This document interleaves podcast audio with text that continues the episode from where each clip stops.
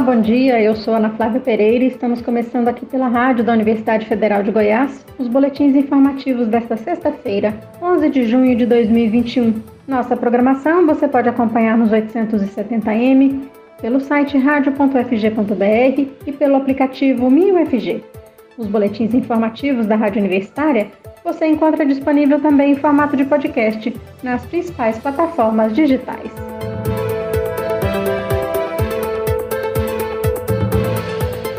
Moradores de Goiânia que tenham a partir de 60 anos e que estejam com a segunda dose da vacina contra a Covid-19 em atraso devem se apressar. Hoje é o último dia com dose garantida para este reforço nas unidades de saúde do município. Segundo a Secretaria de Saúde da capital, a segunda etapa da imunização contra o coronavírus para pessoas que, por algum motivo, perderam o prazo inicialmente estipulado é feita em sete unidades de saúde localizadas em diferentes regiões da capital. E para receber essa segunda dose em atraso, não é necessário agendamento. De acordo com a Secretaria Municipal de Saúde, cerca de 3.500 idosos não concluíram o esquema vacinal contra a Covid-19 em Goiânia, medida que é fundamental para ampliar a proteção contra a doença, uma vez que apenas a aplicação de uma dose não é suficiente para garantir a imunização. As doses de imunizantes reservadas para a segunda dose deste público, que não forem utilizadas até esta sexta-feira, serão remanejadas para aplicação em primeira dose a outros públicos. As unidades disponíveis para atendimento são o CAIS Campinas, o CIAMES Urias Magalhães, o CAIS Bairro Goiá, o Centro de Saúde da Família da Vila Mutirão, a UPA Chácara do Governador, a UPA Jardim América e o CIAMES Novo Horizonte. Todos os sete postos funcionam hoje até às 5 horas da tarde. Nesta sexta-feira, os pontos de vacinação contra a Covid-19 em Goiânia, 28 ao todo, seguem atendendo os públicos prioritários e também pessoas a partir de 52 anos de idade. Há pontos que precisam de agendamento e também postos de vacinação por livre demanda. Todos os locais podem ser consultados no site da Prefeitura da capital. Aparecida de Goiânia, na região metropolitana, também segue vacinando os mesmos grupos nesta sexta-feira. Pessoas com comorbidades, profissionais da educação e pessoas a partir de 50 anos de idade, entre outros grupos. Os documentos exigidos para vacinação, assim como os locais, podem ser consultados no site da Prefeitura de Aparecida. E nesta sexta-feira, a Agência Nacional de Vigilância Sanitária, Anvisa, autorizou o uso da vacina da Pfizer contra a Covid-19 em adolescentes a partir dos 12 anos de idade no Brasil. Segundo a Anvisa, a ampliação da idade em adolescentes foi aprovada depois de a Pfizer apresentar estudos que indicaram a segurança e eficácia da vacina para este grupo.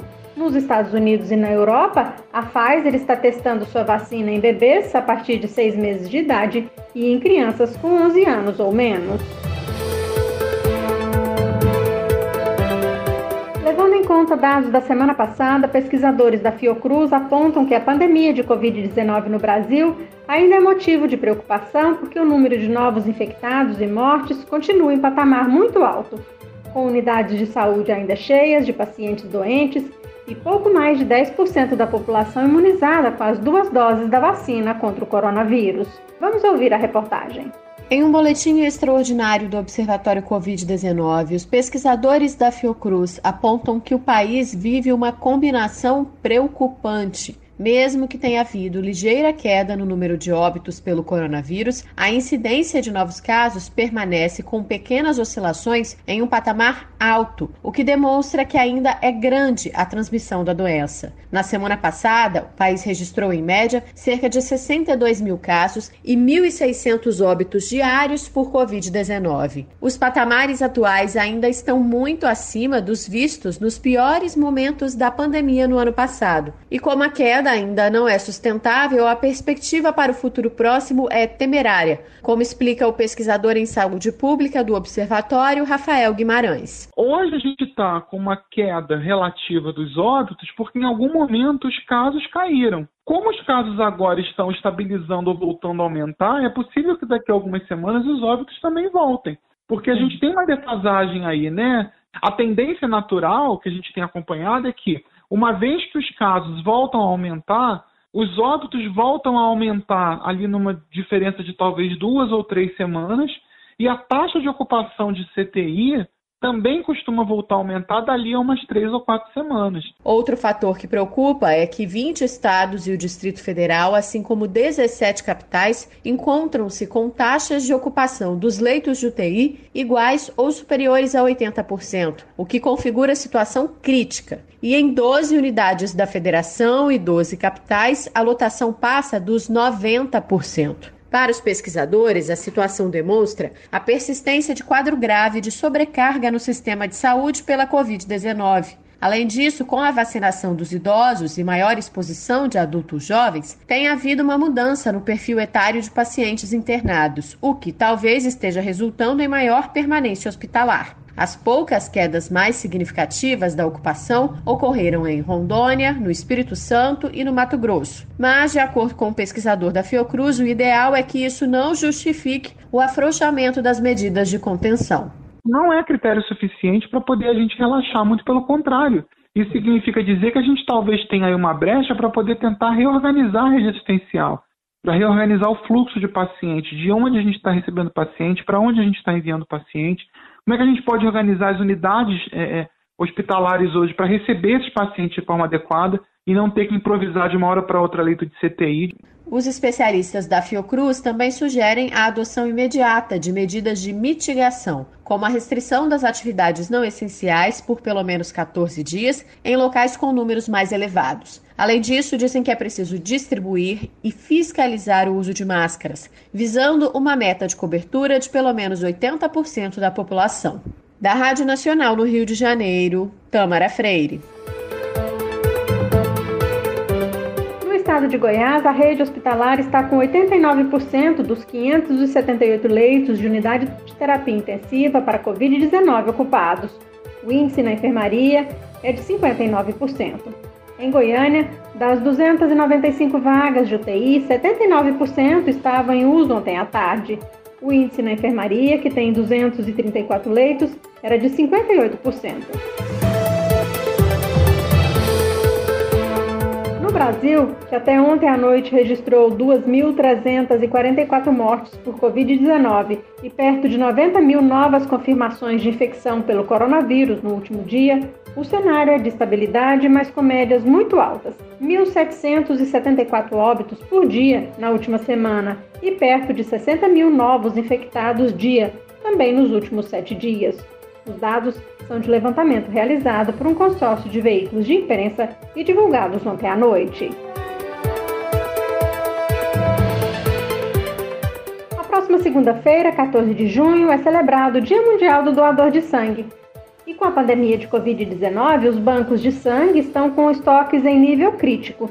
Segundo dados do Ministério da Saúde, em 2020, houve queda de 20% nas doações de sangue em todo o país.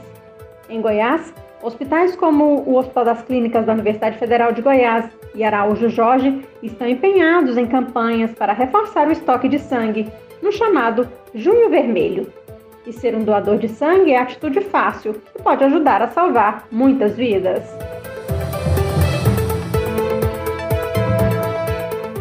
E você sabia que pets também podem e devem doar sangue e assim ajudar a salvar vidas de outros animais? O processo de doação para os PETs dura cerca de 15 minutos e não tem contraindicação.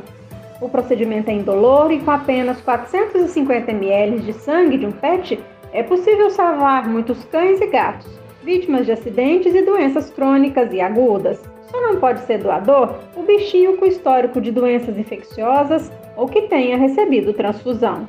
Para doar sangue, os cachorros devem ter idade entre 1 e 8 anos e peso mínimo de 27 quilos deve estar com a vacinação e vermifugação atualizadas, controle de carrapatos e pulgas em dia e, preferencialmente, devem ter comportamento tranquilo.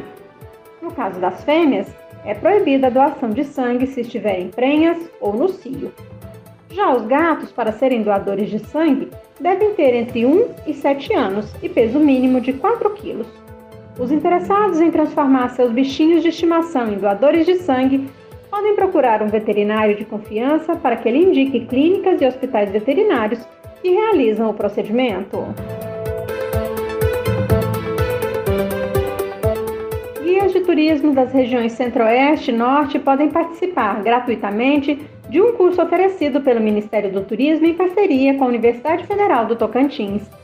A especialização técnica em atrativos naturais será realizada durante seis meses e meio e os interessados precisam estar com o cadastro regularizado no serviço turístico e se inscreverem até o dia 15 de junho. O curso terá quatro módulos e a carga horária de 200 horas inclui aulas teóricas pela internet e 40 horas de atividades práticas. A especialização terá início no dia 5 de julho. Mais informações podem ser obtidas pelo site gov.com/turismo.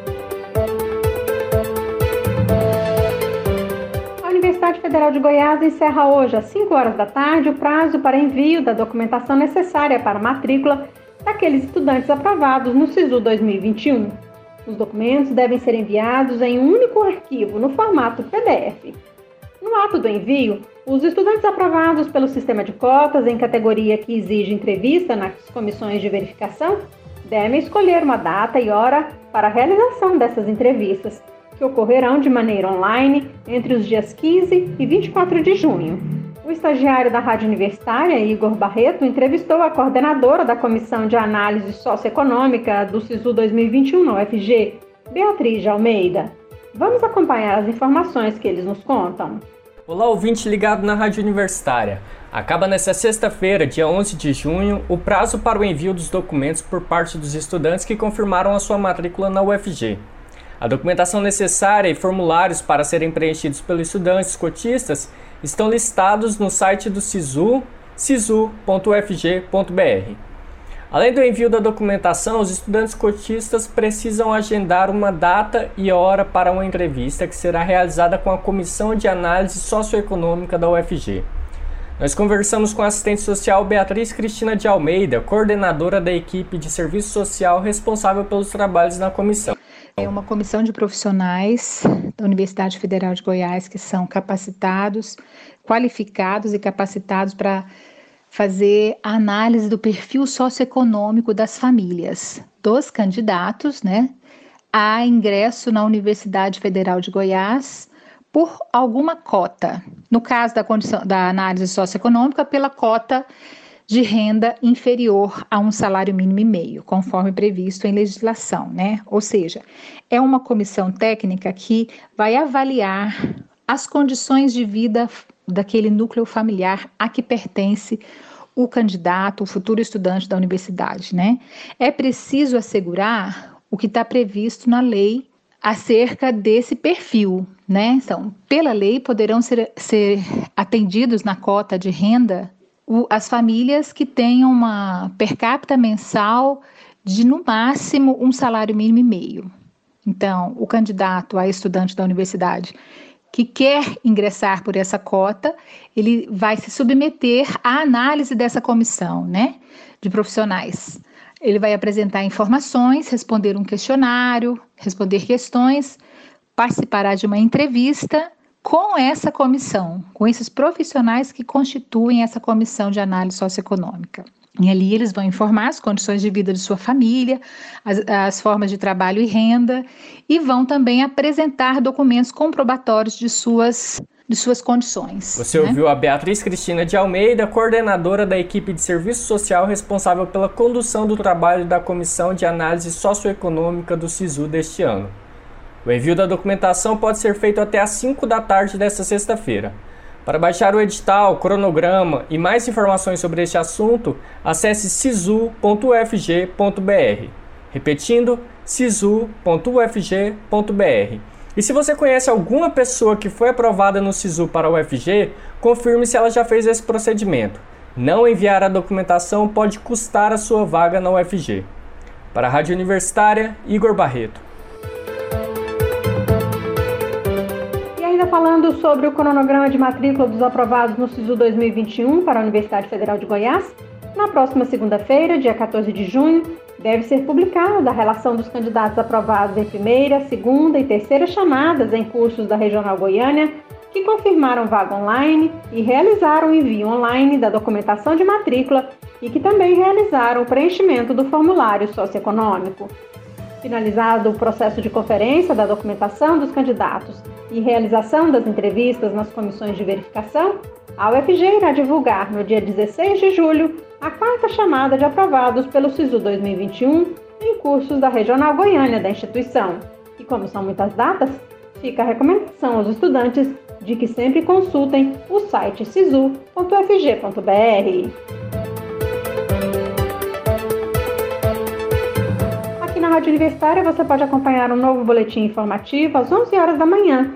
Nossa programação você pode seguir pelos 870M, pelo site radio.fg.br e pelo aplicativo MinUFG. Nós também estamos nas redes sociais. Curta nossa página no Instagram e no Facebook. E lembre-se, a pandemia de Covid-19 não acabou. Se precisar sair, use máscara o tempo todo. Ana Flávia Pereira, para a Rádio Universitária.